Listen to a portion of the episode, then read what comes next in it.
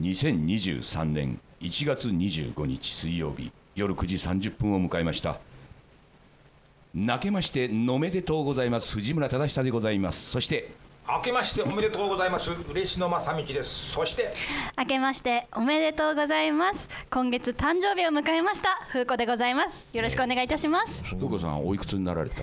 えー、あんまりあん28だしあ言わないでくださいよ。なんかなんでよ？ねすごいですね。お正月の1月に誕生日なんめでたい、え1月12日ですね、はい。ええあの28ですか？早いです28ね。になっちゃいましたね。なんか。あんまりなんか言いたくなくなってきちゃったんですけどね。なんかそうですか？ね私最初にやった時多分5歳ぐらいだったんですけど。そうですよね。やっぱり来ましたね。そうですよ ね。それぐらいでしたね。ええいやもうそれでも二十数年。そうね。ええ今やここにですね。ラジオを共にやってもう3年目ぐらいですか？そうですね。それぐらいになりますね。このラジオ自体がですね、もう7年目ということすごいですね。何年目に入ったんですねえーということでございますね。あのお正月、はい。まあ年末年始っていうことがありますけれどもですね。うーん何にもしなかったですね。だけど随分寝てらっしゃったらしいですよ。12時間寝てましたね。すごい寝て。りお疲れだったんですよ。お疲れだった。すごい寝てゲームしてっていうのを聞きましたよ。ゲームもしてましたけどでもほぼやっぱり寝てたっていうのがね。あのそれが。新年のなんかビュッフェになんか反省点があったんですか？ないですよ。別に。ビュッフェは、はい例年通り行きました。まあ風子さんはね、はい今年も帰省せずそうですね。また和やかな正月を過ごしたということですよね そうですか。だけどなんかあの親子兄弟でなんかね、コンサートに行かれたらしい。あそうですね。その後ね。平和ですよね。平和ですお母様と行かれ、お姉様と行かれ、お姉様と行かれ。うん。そして明日は弟さんと食事食事をするらしいと。これは手打ちですかね。いやそうですね。そろそろね。ね。まあそれはいいですね28にもなってですよ。みんな昔のようなあれではいけませんね。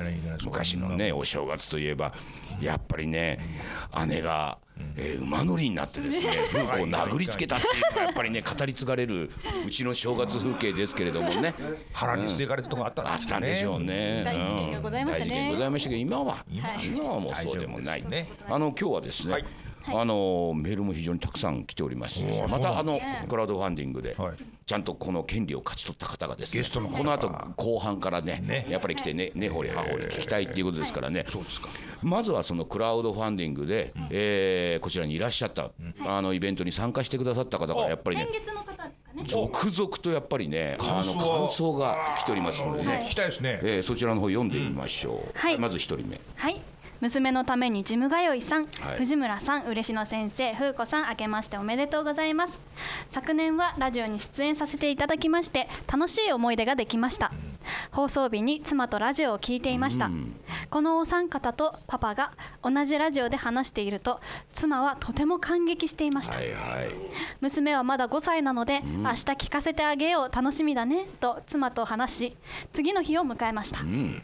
夕方保育園から帰ってきた後に娘にパパがラジオに出たので聞いてみようと言ってポッドキャストをつけて娘にパパが出てくるよと言ったらうるさい切ってと言って切られました。どこの部分がうるさかったんですかね。気になり小学校の高学年ぐらいになりましたら再チャレンジしようと思います、妻もパパまだまだ元気でいなくちゃねと励まされました。うん。今年もヒゲ千夜一夜楽しみにしております。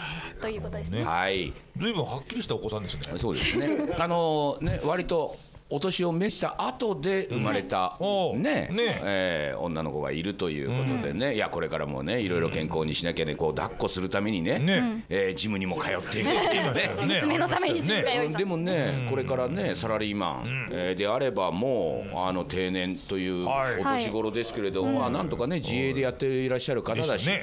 これからそうやって元気に暮らしていかなきゃっていうことで言うと、まあ、悪くない話じゃないですかと、大体皆さんこれからどんだけこの人苦労するんだ。ざまあみろ的な感じでやっぱり見ちゃうわけですけれどもね。でこの娘。ね。うるさい。切って。ねしっかり育ってますね。そうですね。ちゃんとしてます。たった二言ですよ。5歳でね。で。も言いたいことが言えるっていうのはね大事なことですからね。そういうよ。いいそこまで言える。でもね、なんかね私この娘の気持ちは私分かりますね。そのパパがラジオに出ているちゃんと聞いてみたいにね言うなればねどっちかっていうとなんかこうえらいことが起こったみたいな。娘からすると。娘5歳ぐらい3歳5歳、まあ、小学校上がったぐらいはですねやっぱり日常に波風立てたくないんですよそんなに子供っていうのはね。そ こでなんかえらいこっちゃみたいなことになってね、えー、パパもママも騒いでいると、いうことに対してはですねやっぱりそれはなるべく遠ざけたいっていうこういう幼心っていうのは私はあると思いますよ。普段ラジオ聞いたことあるんですかね？いやそれもないでしょ。うですよね。ねきっと。普段ヒゲ線をずっと聞いていればですよ、その習慣があればそのラジオにパパが出てくるっていうのは一つイベントになるじゃないですか、でもどうなんでしょうね。あのいろんなものをねテレビでじゃあ見てたとしますよ。NHK のね教育テレビかなんかでねなんかの体操じゃないですけれどもよく幼児番組あるじゃないですか。あそこにパパが出てくるって言ったら娘どう思います？嬉しいですか？やめてくれって言いません？なそうですかね。うんやっぱりね私が思っていた日常が壊される。ね NHK のワンワンと並んで並んで。喜ぶんじゃないですか？自分が出てるとか友達が出てるんだったらいいですよ。パパとママがねそこに出てやけにはしゃいでいるっていうのはいかがなものかって私だったら思いますね。やめてくれと。恥ずかしい、えー、恥ずかしいからやめてくれっていう感じはあります、ね、ということででもね、まああの小学校高学年になったらきっとまた聞いてくれるだろう、ますます聞かないじゃないで。す か本当辛辣な。今でもすでに辛辣な辛辣な、え。ー、それでもね、もうちょっとまた頑張んないとねってママといいよとっていうハッピーなことじゃないですか。今先生それをね小学校高学年だったらもっとややこやしくなりますよなんて。忌憚がなさすぎますよ、ね、そうでしょうそうですね。正月早々。未来に向、ね、えー、未来に向かって夢を持ちましょう、えー、いうことでございます。もう一つ読んでみましょう、はい、ラジオネームりさんこさん、うん、藤村さん嬉野先生風子さんこんばんは、うん、先日12月ファンミーティングに参加させていただきました、えー、りさんこです。楽しい時間をありがとうございました、うん、失礼千万なのですが当初1回のファンミーティング参加予定でしたが、クラウドファンディング最後の30分でお酒の勢いに任せ2回参加を決めました、結論から申し上げますとそれが大正解、私は水曜どうでしょうのイベントにも参加したことがなく、はい、お三方とは前回のファンミーティングがファーストコンタクトでありました、うん、結果死ぬほど緊張して、うん、知能レベルは著しく低下、うん、脳みそが全く働きません、まさしく「千と千尋の神隠し」の顔なし状態でありましてああというばかりで イベントは終わりました。当日終わった後は自分の熱量がすごくてそのまま家庭に持ち帰るわけにもいかず夜の街に繰り出し知らない方々と酒を酌み交わして 帰りました。その後も顔なし状態の自分を聞くのが怖くてラジオクラウドに上がったものもなかなか聞けずにおりました。年が明けようやく気持ちも落ち着き聞いてみるとお三方が盛り上げてくださって他の参加者の方々のお話も面白く、何度も聞き直しました。そんなこんなでもう一回チャンスあることが本当にありがたいです。次回はもう少し落ち着いてお話ができますように、長くなりましたが自分の捉え方次第で悩みなんかも面白いと思えるというお話、あらゆる人間関係において本当に大事だなと感じました。ありがとうございました。お言葉に甘えまして今後も投資を続けさせていただきますということですね。そんな話でしたよね、えー、李さんこさんね、前回参加していただいて、まあ確かにご緊張はなされてましたけど、ね、とはいえずいぶん喋ってましたよ。えー、まあそれでも本当はあれで1回で終わりだったんだけれども最後のねクラウドファンディングの時にあと30分でってもう1回申し込んじゃいました。2回。ね、それが大正解でしたって彼女書いてあるから今日ね、うん、この後あのイベントがございますからね、はい、えー、彼女またいらっしゃってって思いましたら何ですか、体の調子を悪くして 参加できねえって。残念です。すごく残念。です。すごく残念ですそれなんでしょう引き込んじゃってさ。この時点で体の調子が変調きたってるなんか なんでしょうね？なんでしょうね？なりますね。今となってはあれですね、うん、2回目やったのは勢いでね大正解って書いてますけどもね、お失敗でしたね、明らかにその イベントの参加権を放棄しちゃうことですからね。いや我々それはなんとか救済は考えましょうよ、そうやってね。ねまたねこんだけ楽しみにしてた考のえましょうよ。それそれはやりましょう。今日は残念ながら、はい。ええあの参加できない、しょうがない。体調ねまあそれしょうがないことですからね。それでもやっぱりねあのイベント、当初はね、えーほとんどね、参加者がいないとはいいうことでね、ありましたね。えーあわやということにもありましたけど参加した皆さんはですねそれはそれは皆さんそうですね。盛り上がって喜んでくださっらっしゃるてって。いうことですからね。いいですね。ええいいことですよ。また次回もね、あればやりましょうよ。またこれは来るんじゃないでしょうかぜね。ひねやっぱり何かがあるんでしょきっと。ありますよ先生。何か来てみない。とわからないわからない何かがあるんですね。ね、そうです。じゃあもう一つ行ってみましょう。はい、ラジオネーム元借金500万円男さんですおやねはい。藤村さん、嬉野さん、ふーちゃん、こんばんは。11月のファンミーティングありがとうございました。11月の時にね、いらっしゃってね。はい、1月のファンミーティングも申し込みましたので、よろしくお願いします。はい今月いらっしゃる。うんはい。皆さんとお話できて嬉しかったとともに話題にもしていただき大変ありがたく思っています。話題になります。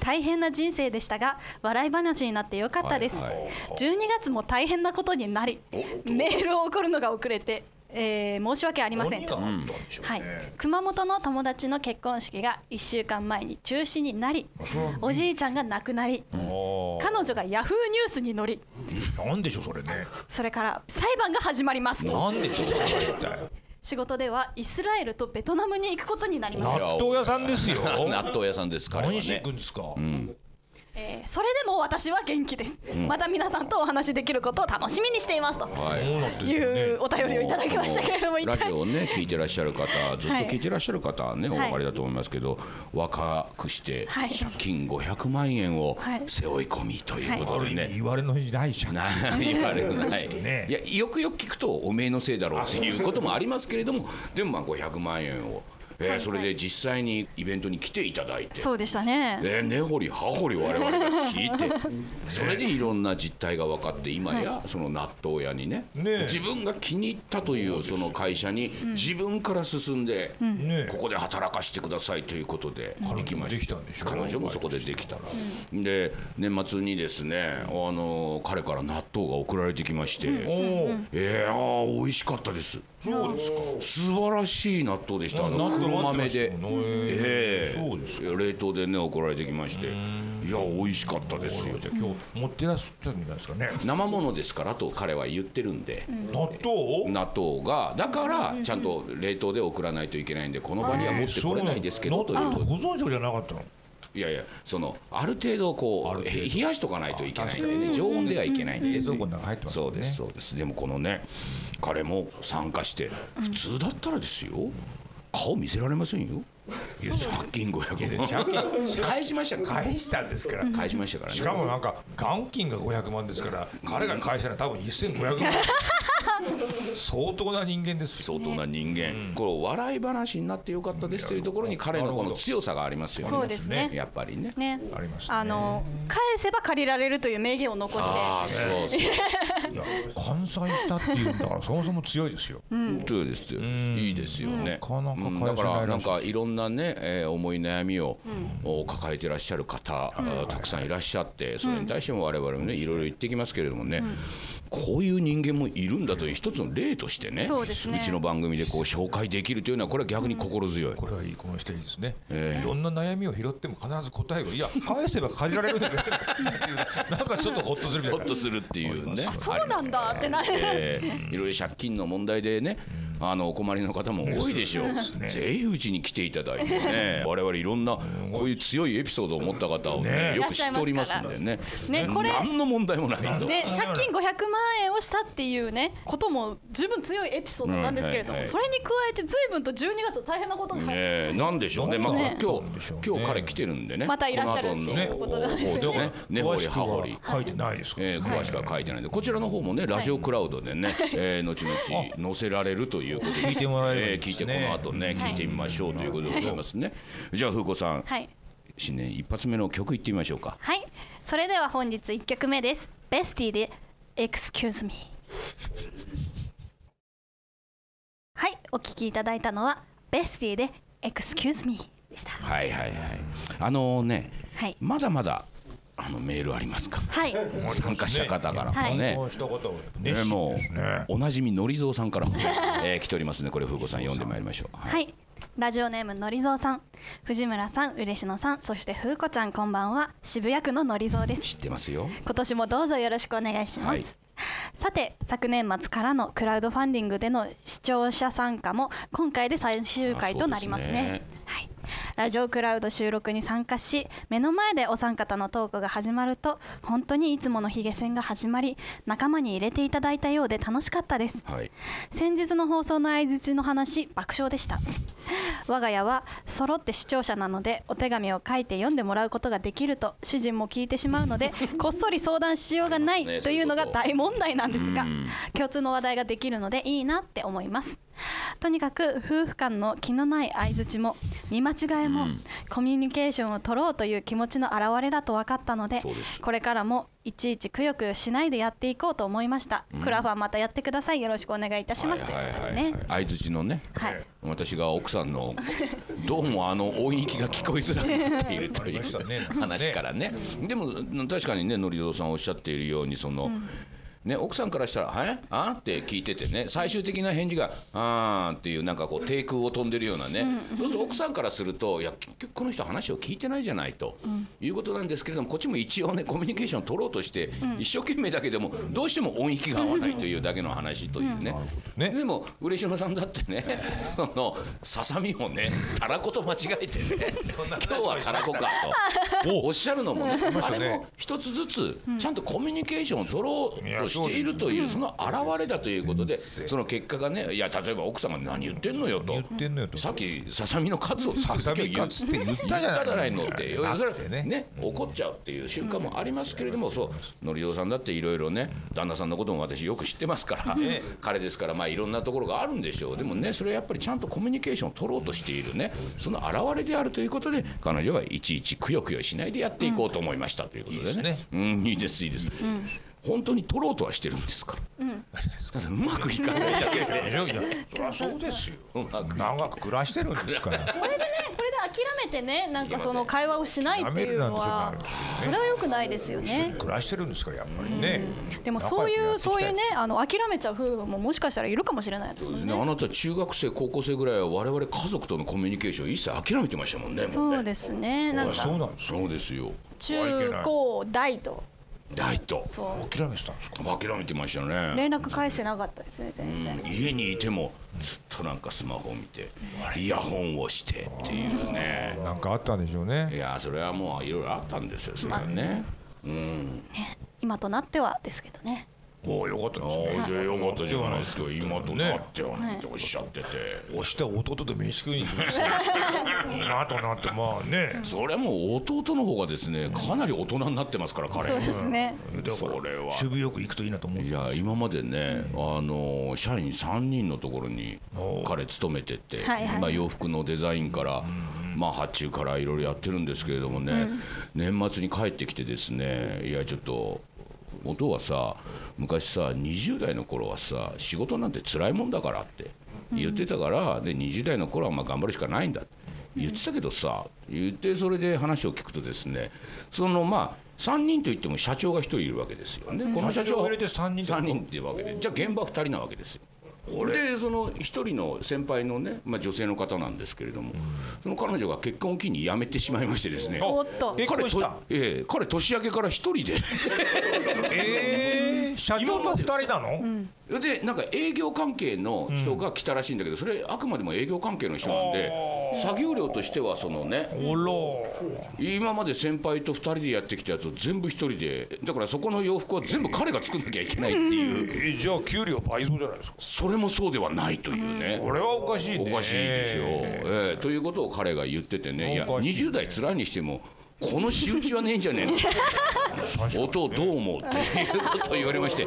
いやでもねいや考えてごらんと。うんこれはね人生の経験値としては莫大なものだぞ。まあ確かにそれそうです彼勤めて1年ですからね。そうですよね。いで2年目から1人で全部その会社のね 現場を取り仕切るってなかなかできないですよ。この仕事が全部分かっちゃうと。分かっちゃう、ね。やれちゃう彼がいなくなったらもうその会社ダメになるわけですよ。ええ。ということはだよ今丸1年、2年目だ、丸3年やろうと。なんでその実績を引っ提げてもっとねステップアップして有名なブランドなりね何なりに行けばいいじゃないかそれはありますね。ありますでしょ。こんなことまあ彼もね分かったわけですよ。口ばっかりの人がこの社会には多いと。何にもしないくせにねうちは下請けだからこういうなんかデザインちょっと違うなみたいなことを言われるんだけど。あそれはいいんじゃないですか。ねえ。浅田明さんなんかそんな感じだったらしいですよ。ずっとそうやってこうちっちゃな編集局が上がっていくうんうんうん。最初はどうでもいいねって話ではいはいどんどんどんスキルが上がっていくと次々いい条件とかに行けるうん。ね最終的には作家になってますからねえそうですね。有名なねデザイナーでもなれればいいじゃないですか。全部現場を知ってますからね。という大人な弟ですから大丈夫ですよ。そうじゃないですかね。なんでもう風子のことはもうダメだって彼も分かってるもう厳しいことはね言いませんよ。そんなことはね。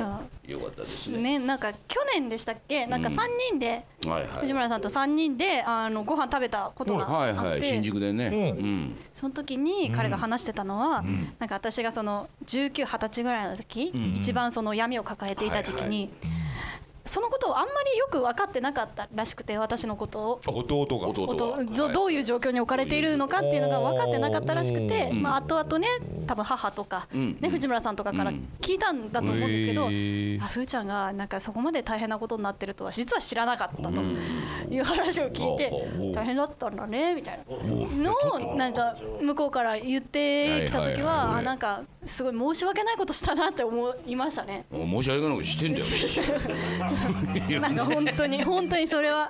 すごいね。よより実感しましたね。すごいすごいラジオ番組だね。君んちの家庭事情がどんどんどんどんなんかつぶさになってくってことなんだねこれはね。いやそれはね私からすれば非常に身近で非常に大きな問題でもありますのでね、やっぱりこれを話題に上げないわけにはいけないということですよそれでもねこうやってねまあ今全部ねお読みしたのはねこうイベントに参加した方とかい。つもねやっぱりメールをくださる方とかですけれどもねそうではない方からもねやっぱりメール来てますからちょっと読んでみましょう次ね。はい、ラジオネームシナモンロールさん、えー皆さんこんばんは。毎週水曜日でもなく第一水曜日でもなく最終水曜日というとても曖昧な番組、ご苦労様です。気づくと月が変わっており慌ててラジコのタイムフリーで聞いているゆるいリスナーです何気ないたわいもない話に毎回癒されております、メッセージテーマがあったりコーナーへの投稿がある番組はなんとなく盛り上げるためにメッセージを送らなくちゃとおかしな責任感からメッセージの投稿に疲れることもありますがこの番組はサイレントリスナーでも十分安心できる番組です。このままゆるくリスナーを安心させる番組をよろしくお願いします私も聞いていますよという連絡でした。車に貼りたいのでステッカーください、不思議なものですね。ね不思議ですよね。ねなんかやろうとしなくていい。やろうとしなくて。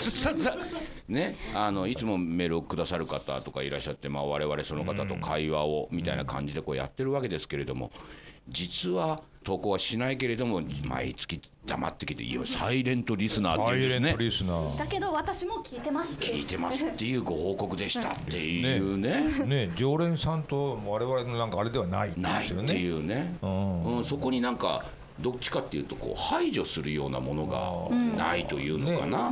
割とね割と普遍的な我々自身も、まあ、彼らだけと話をしつつもなるべくちょっとね、その話題を少し広げようっていう気もしますし、やっぱりなんか聞いてらっしゃる方にやっぱりどう受け取っていただくかっていう常に考えますからね。全くそうですね。ねだからそこはすごくありますよね。あのちょうどさほらこの前「どうでそう」っていうねあのはいはい。はい我々がやってるホームページの方であのお話を伺った深澤さん。うん。ああ福沢さんね。えのもう編集者としてすごい方なんですけど女性です女性。よねその方がおっしゃってたのは「水曜どうでしょう」は編集力がすごいっていうその喋りの編集力っていうのかな。それは確かにね他の番組とは全然違うっていうねあのそう編集者と同じ目ね線で編集者としてやっぱり共感する共感するって言ってました。その長いインタビューをねバーッと取ってそれをどういうふうにこう編集していこうかっていうそれは同じだなみたいな感じで。私それもね確かに思いましてね。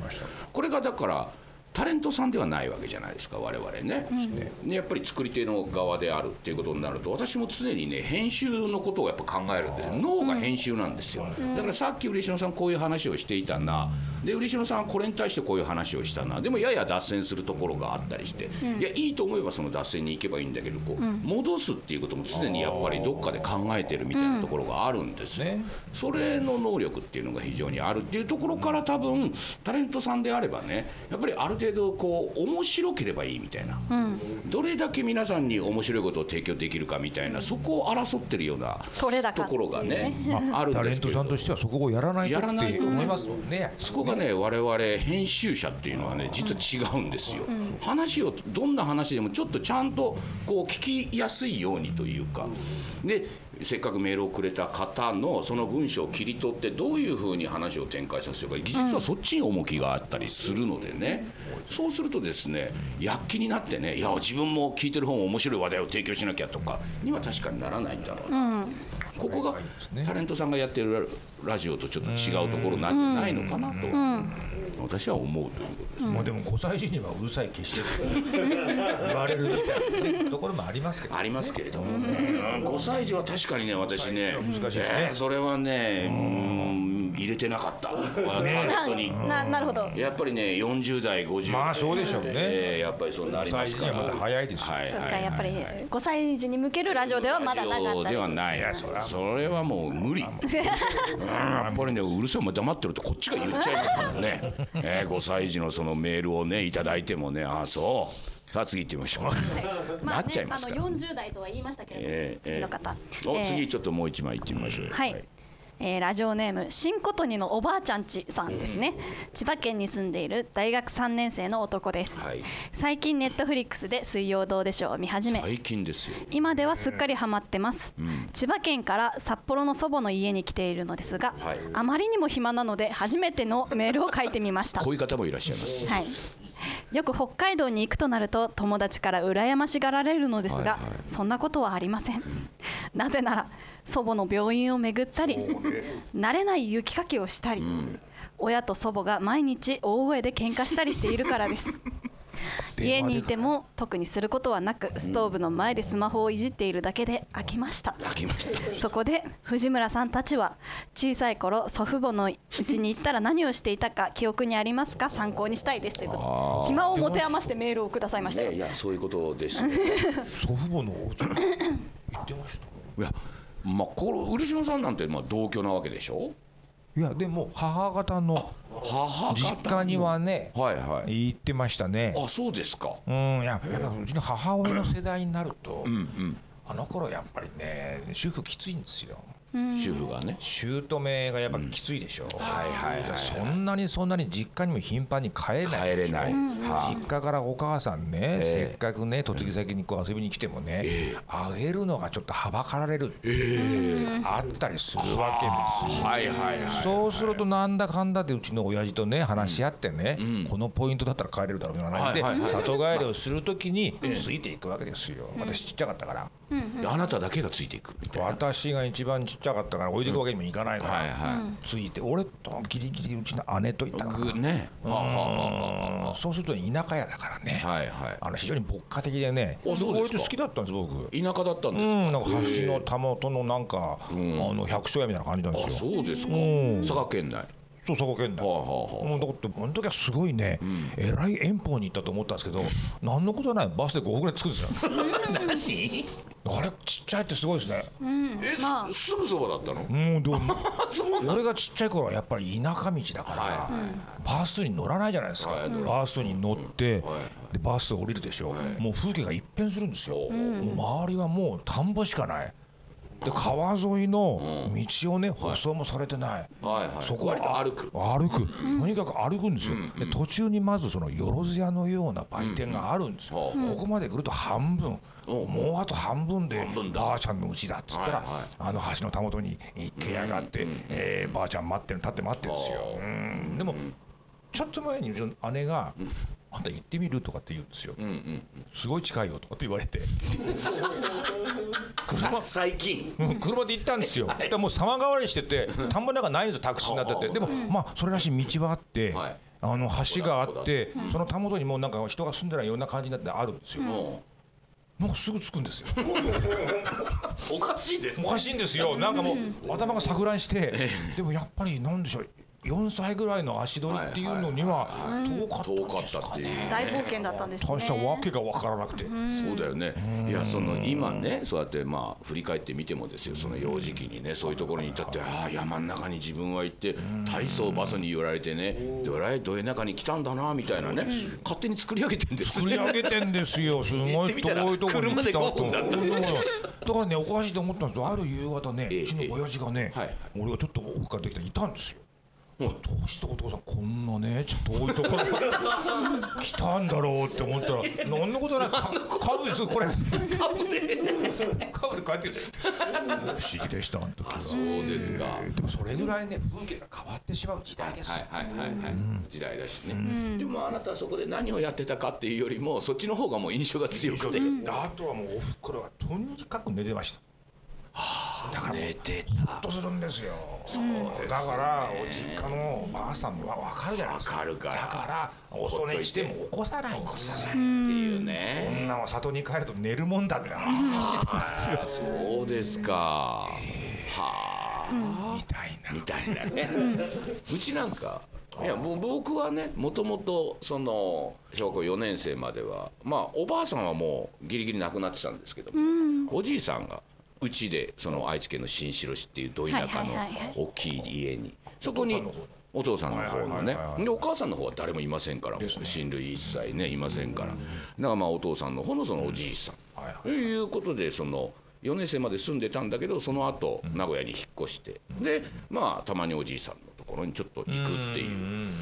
それはすごくありまして。でも私ねおじいさんのことが大好きでしたからおじいさんなんかは私のことをもう本当に甘やかしてくれたんで何やっても何にも言わないしとにかくおもちゃ買ってくれるし。いいですね。いいじゃないですか。私にとってはオアシスですよ。だからやっぱり子供は甘やかした方がいい甘やかしてもらったらものすごね。くそれでまあ親父の車で来てでまあ帰るよって言った時にいつでもそうでしたけどおじいさんがねあの家の前に立って「おいじゃあまた」みたいな感じでこう手を振ってるんですけど私後ろの座席からねその後ろをずっと振り返りながらねああ今回で最後かもしれないっていうのはいっつも思いながら帰ってた。何歳の時ですか？で小学校の5年生とかあら6年生なるほど。5年生ぐらいですね。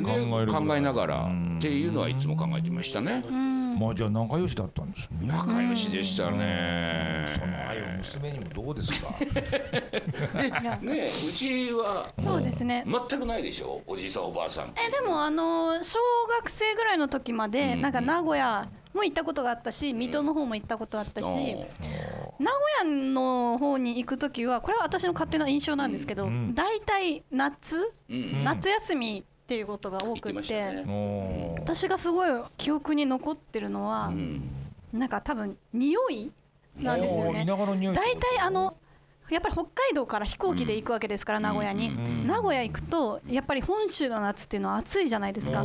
そのなんか暑い夏の匂いあっていうのがすごい印象に残ってて。10月の後とか匂いありまあでもなんか本当になんかその蒸し暑さの匂いというかそういうのがすごい印象に残っててであのそれは名古屋の匂いだと思ってたんです私ずっと。うん。なんですけど大人になった時に、うん。あの夏暑い日に、うん。あなんか名古屋の匂いすると思あってあこれ夏の暑さの匂いなんだみたいな。夏の暑さの匂いなんてあもうるんです猛暑の時の匂いが多分あるんですよね。それでそれがすごい印象に残ってるのと、まあ、やっぱりねあの藤村さんと一緒で名古屋の方のばあちゃんは結構甘やかしてくれてたのでなんかいろいろ何でも買ってくれたんですけどだからそれをすごいなんか嬉しかったですね。夏休みのなんかご褒美じゃないですけど。いや訪ね先は新城じゃないの？名古屋の。し新城も行くし。そうでしただねよねそうですそうですまあそういうふうにね。はい。え祖父母との。はい。いいですね。ね。なんか出まくって喧嘩してるなんていいですよ。いい家庭環境じゃなかったですねそのおばあちゃんち。に新琴にのね。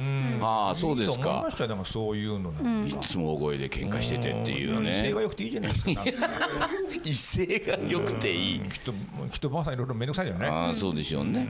いいんじゃない？それも風物詩だと思ってのんびり過ごしてもらったら、ね。今年の正月もきっとねそうやってねやっていたということですはい。ねえじゃあえー曲いきましょうか風子さん。はいそれでは本日2曲目です、AOA フィーチャリング TM レボリューションで愛をちょうだいです